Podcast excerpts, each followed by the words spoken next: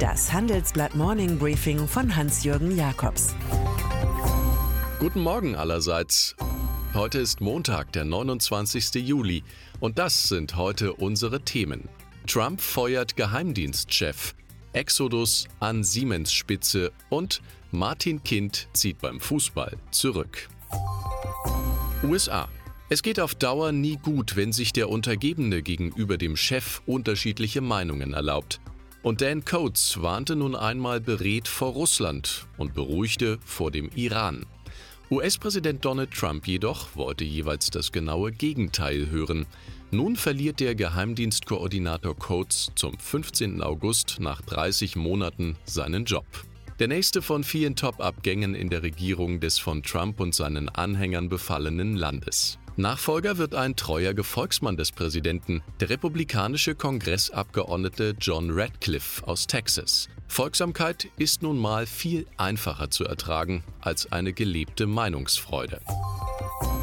Baltimore die Stadt ist schon seit langem eine Problemmetropole der USA. Cause the city's dying and they don't know why, textete der große Randy Newman 1977 in seinem Song Baltimore. Aber eine ganz andere Sache ist es, wenn der Präsident himself es als widerliches, von Ratten und Nagern befallenes Drecksloch bezeichnet, mit der Absicht, den für Baltimore zuständigen afroamerikanischen Abgeordneten Elia Cummings zu treffen. Cummings ist ein bekennender Donald Trump-Kritiker. CNN-Moderator Victor Blackwell, gebürtig aus Baltimore, wies im Fernsehen fast unter Tränen darauf hin, dass die Menschen in seiner Geburtsstadt auch Amerikaner seien.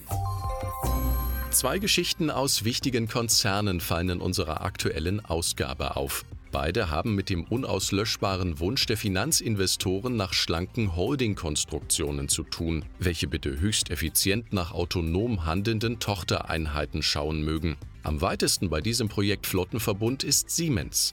So weit, dass niemand weiß, wer von den vielen Vorständen bleiben wird. Die weithin geschätzte Personalchefin Janina Kugel, unter Vertrag bis Januar 2020 jedenfalls, ist auf dem Absprung. Der für Healthineers und Siemens Gamesa zuständige Michael Senn könnte CEO des für die Börsenabspaltung vorgesehenen Energiegeschäfts werden.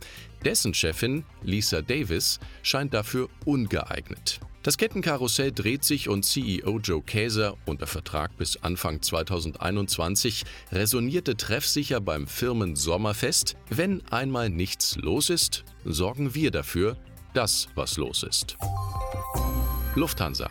Ein neuer Kandidat für die aktuelle Holdingmasche ist Lufthansa, wie wir erfahren haben. Dort sitzt der ausgebildete Pilot Carsten Spohr im Cockpit. Offenbar war ihm das Insistieren 30-jähriger Analysten-Frischlinge mithilfe von Exit-Tabellen bisher ein Gräuel. Nun aber, nach dem Abschmelzen des Börsenwerts auf nur noch 7 Milliarden Euro, muss er etwas bieten. Allein die Jets und das Ersatzteillager stehen ja schon mit 19 Milliarden in der Bilanz. Der Aufsichtsrat der Airline macht Druck. Und am Ende dürfte auch hier, mit oder ohne Spur, eine neue Konzernstruktur stehen. Berlin. Heute rückt mal wieder der seit vielen Jahren überfällige Flughafen Berlin-Brandenburg in den Mittelpunkt der Aufmerksamkeit. Sein Akronym BER ist längst ein Synonym für Realsatire. Fachleute des TÜV Rheinland und des Bauordnungsamts checken, wie die technischen Systeme in Extremsituationen funktionieren. Wirkprinzipprüfung heißt das Ganze. Bei solchen Übungen ist der BER oft schon durchgefallen. Airport-CEO Engelbert Lüttke-Dahldrup hält unverdrossen am Starttermin Oktober 2020 fest und fühlt sich zudem durch die jüngste Erfolgsmeldung motiviert, wonach 300 gravierende Mängel wie Brandmeldung, Sicherheitsstrom beseitigt worden seien. Eine Räubergeschichte der besonderen Art, die bietet die Süddeutsche Zeitung. Demnach wurde auf der friedlichen Nordseeinsel Jüst die Mutter von Emilio Lozoya Austin verhaftet, dem früheren mexikanischen Industriellen, der im Zentrum eines Korruptionsskandals steht. Der Mann war einst Regierungsvertrauter und Chef des staatlichen Ölkonzerns Pemex. Nun aber wird er per Haftbefehl gesucht. Spuren weisen nach Deutschland. Seine Frau, Marielle Eckes, entstammt der Familie des Saftherstellers Eckes. Er selbst ist an zwei Firmen aus München beteiligt. Morgen starten wir in unserem Wirtschaftsclub ein neues Format, den Handelsblatt Experten Call. Es geht bei der Premiere um die düsteren Zeichen des Konjunkturabschwungs und das Phänomen Gewinnwarnung, welches sich wie Masern unter Deutschlands Top-Konzernen ausbreitet. Darüber wird Redakteur Julian Trautig mit unserem Börsenexperten Ulf Sommer diskutieren. Mitglieder des Handelsblatt Clubs wählen sich einfach in unseren Call ein und stellen Fragen direkt an unsere Experten. Anmelden können Sie sich auf Handelsblatt Online. Und dann ist da noch der Hörgeräteunternehmer Martin Kind mit seinem ausgeprägten Fußballfable.